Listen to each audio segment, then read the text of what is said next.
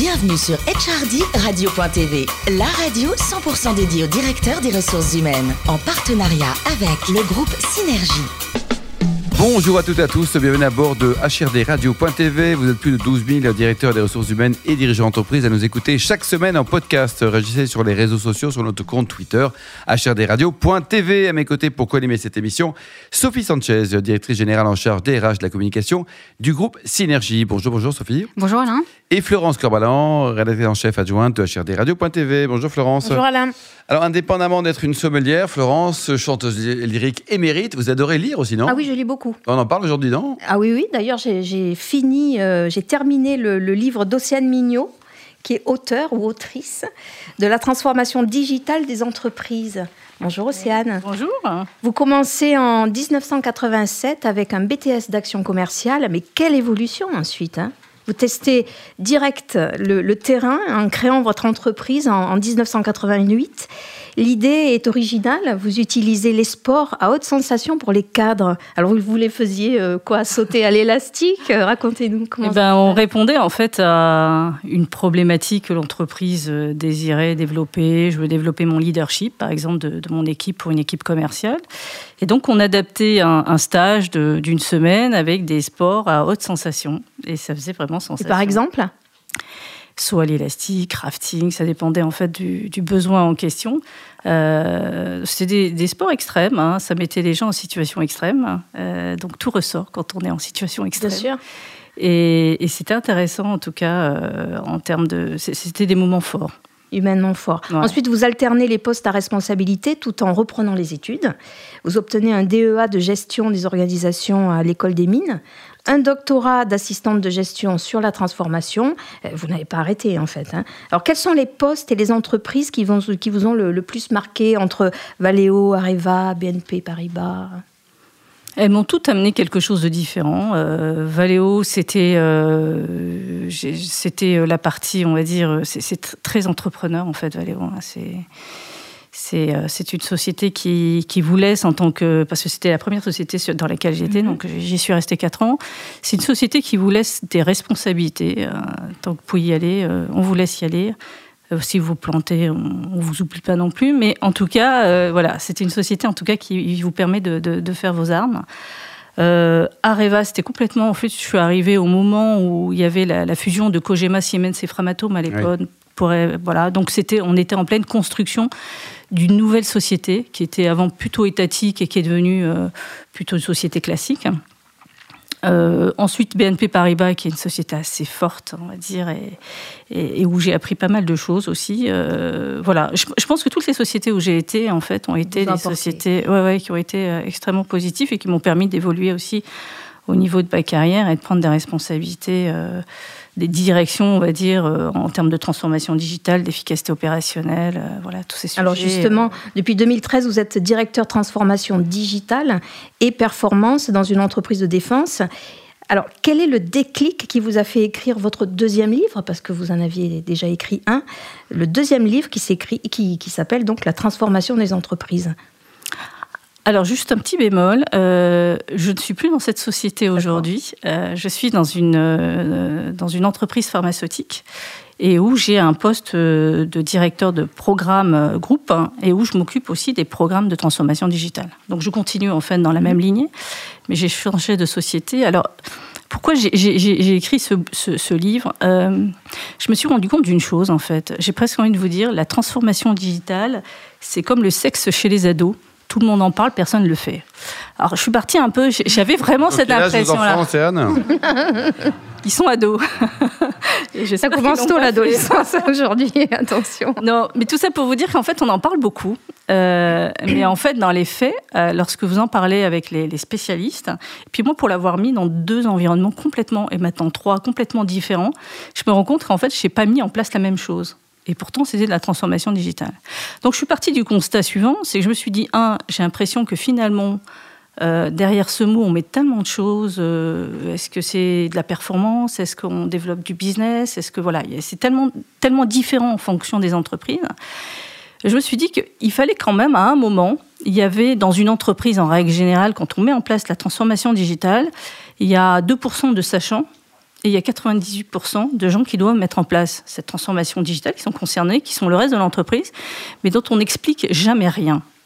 Et, euh, donc je me suis dit, je vais faire un bouquin pour ces 98%. C'est-à-dire que je vais me poser vraiment les vraies questions. Qu'est-ce que c'est que cette transformation digitale? Comment on la met en place dans différentes entreprises? Euh, Alors je suis allée voir aussi, euh, on va dire, très très du côté du côté américain, hein, qu'est-ce qui a été fait parce qu'ils sont plus en avance que nous.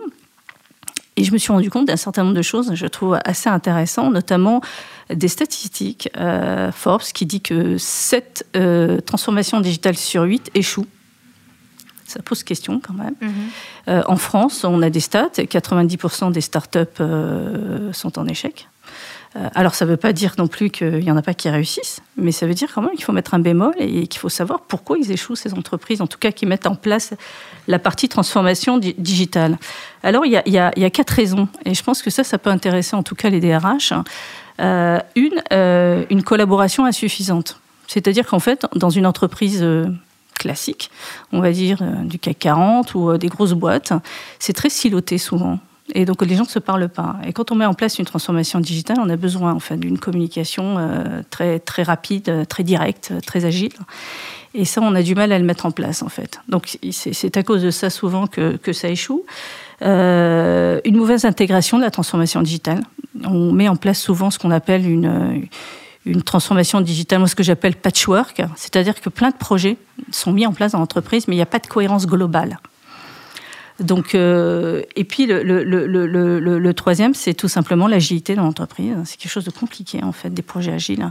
Et, souvent, ça échoue aussi parce que les projets sont pas suffisamment agiles, donc pas suffisamment réactifs, pas suffisamment, euh, euh, voilà, en, test.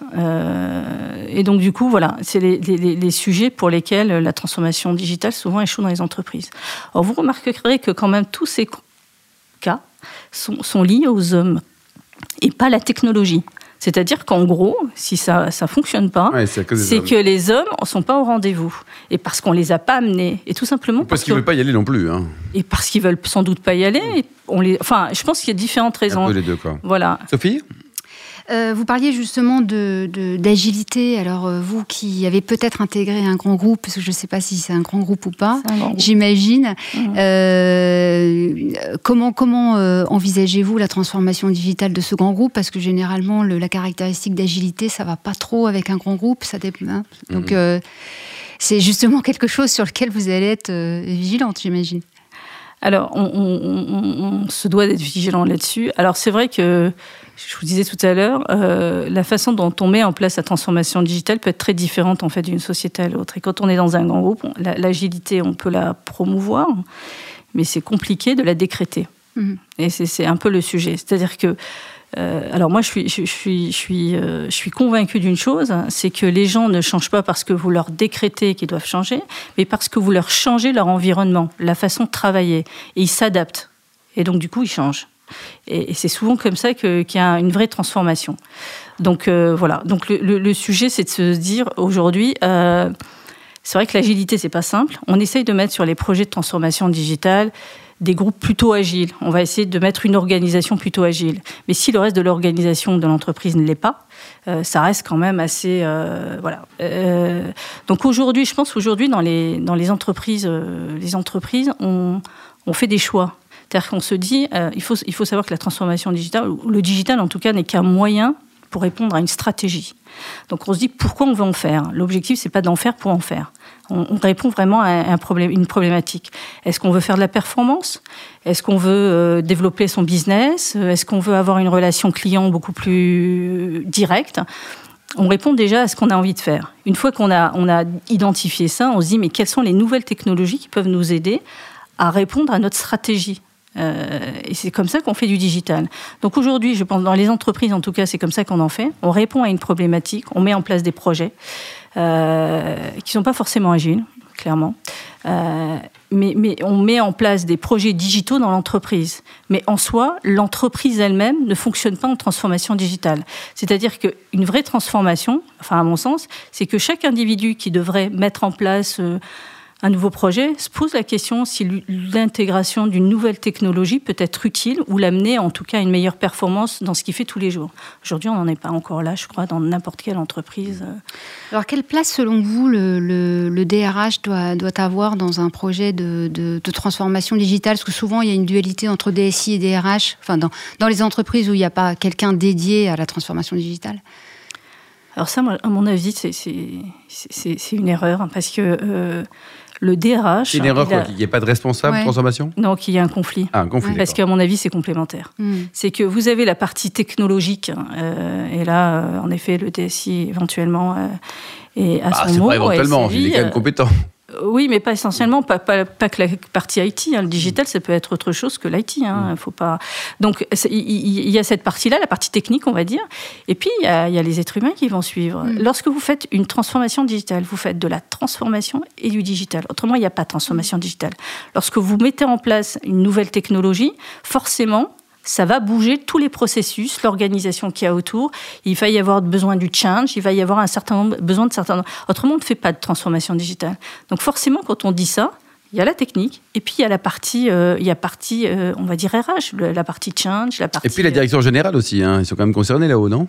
Ah bah, c'est la partie stratégie digitale. Hein. Mmh. C'est-à-dire que si on ne sait pas pourquoi on en fait, c'est pas un effet de mode. Hein. C'est vraiment, on, on, parle de quatrième révolution industrielle, donc c'est pas un effet de mode. Si on fait pas de la transformation Et ça, selon vous, Océane, les dirigeants sont sensibilisés à ça? Ils sont conscients ou ils se disent bon, que la RH s'en occupe ou les DSI alors, je pense pas tous. Je crois que le, le, alors il y en a. Hein, il y a des entreprises qui sont conscientes et je pense qu'aujourd'hui il y a encore du boulot quoi pour toucher le haut de la pyramide quoi. Je pense que toutes les entreprises sont pas encore euh, sont pas encore matures sur le sujet.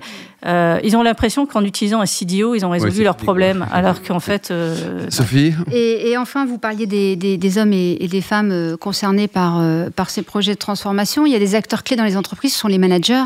souvent, ah une transformation, ça se réussit aussi grâce au, au rôle qu'on leur donne et qui qu'ils veulent bien prendre. Euh, comment, comment, enfin, quelles sont les, les, études que vous avez vues justement sur le sujet? Quel rôle on leur donne et, est-ce qu'ils tiennent ce rôle, les managers? Alors, c'est vrai que dans des, projets de transformation digitale, euh, le manager a un rôle complètement différent. Et on, fonctionne de façon classique, c'est plutôt hiérarchique. Là, il faut que euh, l'objectif, en agile, en, méthode agile, euh, il faut que ce soit un peu un, chef de groupe, mm. un chef de meute simplement. Et donc laisser la place à tout le monde, laisser la place à, chaque individu, euh, ne plus fonctionner vraiment en expertise. Euh, on a un peu cette tendance-là dans cette notion hiérarchique, mais que chacun a la possibilité d'amener des choses pour le projet. Alors c'est révolutionnaire. On n'a pas aujourd'hui de managers, à mon avis, qui sont formés pour, ni de nos écoles d'ailleurs. Euh, voilà, donc on n'a pas de manager formé pour, et surtout, bah, aujourd'hui, les organisations ne lui donnent pas cette permission-là. Et, on a un peu ce sujet-là. C'est pour ça que la méthode agile, c'est pas c'est pas simple quoi. C'est pas simple parce que là, il faudrait changer toute l'entreprise et c'est pas quelque chose de facile à faire. Mm. Donc on peut fonctionner en méthode agile pour des projets, pour des programmes où on se dit, mais pour l'entreprise au global, c'est une autre histoire. Océane, trois, deux bouquins. Le troisième, c'est sur quoi? La sexualité chez les ados, chez les seniors? Vous pensez à quoi comme troisième bouquin? Est-ce qu'il y a un troisième bouquin en préparation? Alors, il n'y a pas de troisième bouquin pour l'instant en préparation. Je fais déjà la promotion de mon deuxième bouquin, ce qui me prend un peu de temps. Euh, ben, je ne sais pas, ça va dépendre. Ça va dépendre de, l'évolution de ma carrière, de ce que j'ai envie de dire. Et côté voyage, Océane, il paraît que vous adorez le Maroc. J'adore le Maroc, oui. Côté mer, côté terre, côté, je sais pas quoi, côté ski, parce qu'il y a quand même une piste de ski là-bas, c'est côté quoi? Non, euh, plutôt, plutôt côté mer. Hein. J'aime bien Essaouira, par exemple. C'est, je trouve une ville. C'est très joli. Et pour terminer, vous faites partie d'un, club sympa qui s'appelle le 21e siècle. Vous expliquez ce que, ce que vous faites? Alors, au, au, Club 21e siècle, en fait, on favorise la diversité euh, en entreprise. Donc ça, ça intéresse beaucoup, les, je pense, les DRH. Euh, on est convaincu d'une chose. Alors c'est une association euh, qui euh, qui existe depuis déjà très longtemps et qui a. Il y a quoi une quinzaine d'années quoi. Il y a eu comme membres célèbres notamment Rachida Dati. Rachida Dati. il y a aussi voilà certains certains ministres qui sont passés. Oui. au chef de cabinet. Au, chef de cabinet sont sortis de, de, ce club-là. L'objectif c'est de favoriser la diversité en fait dans, dans les sociétés en règle générale. Et c'est dire que la richesse voilà la richesse c'est le mélange. Merci beaucoup Océane Sophie Florence fin de ce numéro de HRD radio.tv. Retrouvez tous nos podcasts sur le site HRD radio.tv. On se retrouve sur nos comptes LinkedIn et Facebook. Rendez-vous jeudi prochain à 14h pour une nouvelle émission. HRD radio.tv vous a été présenté par Alain Marty.